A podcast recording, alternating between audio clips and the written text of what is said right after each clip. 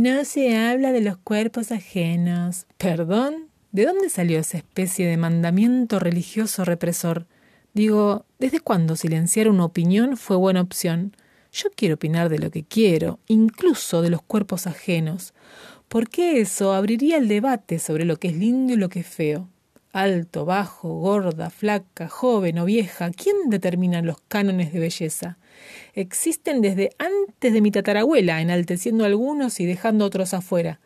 ¿En serio pensás que si no hablas de mi cuerpo no me doy cuenta que mis medidas no son 90, 60, 90? Es como querer tapar al sol para que desaparezca. Y si en vez de no opinar lo charlamos en casa y en la escuela, porque si tanto te pesa la opinión de cualquiera es porque está poniendo algo más grande en evidencia. Es el juicio de su familia lo que a una niña le pesa, y por más que luego no se opine, eso sigue ahí, latente, haciendo fuerza, y los medios de comunicación se lo recuerdan, mostrándole imágenes de mujeres perfectas. Pero cambiar la ideología de la familia y de los medios, ah, eso sí que requiere de esfuerzo. Es más fácil decirme a mí que no opine de los cuerpos ajenos y resolverlo, entre comillas, una vez más, matando al mensajero.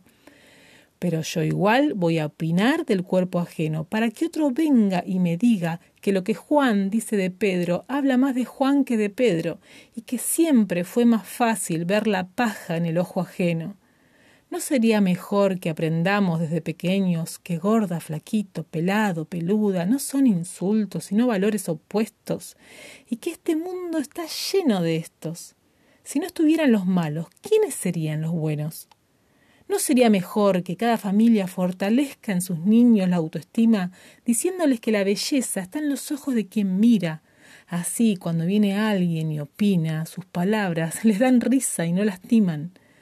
Quiero opinar de los cuerpos ajenos, porque gordos, flacos, grandotes o pequeños, todos son dignos del mismo amor y eso es lo verdaderamente perfecto.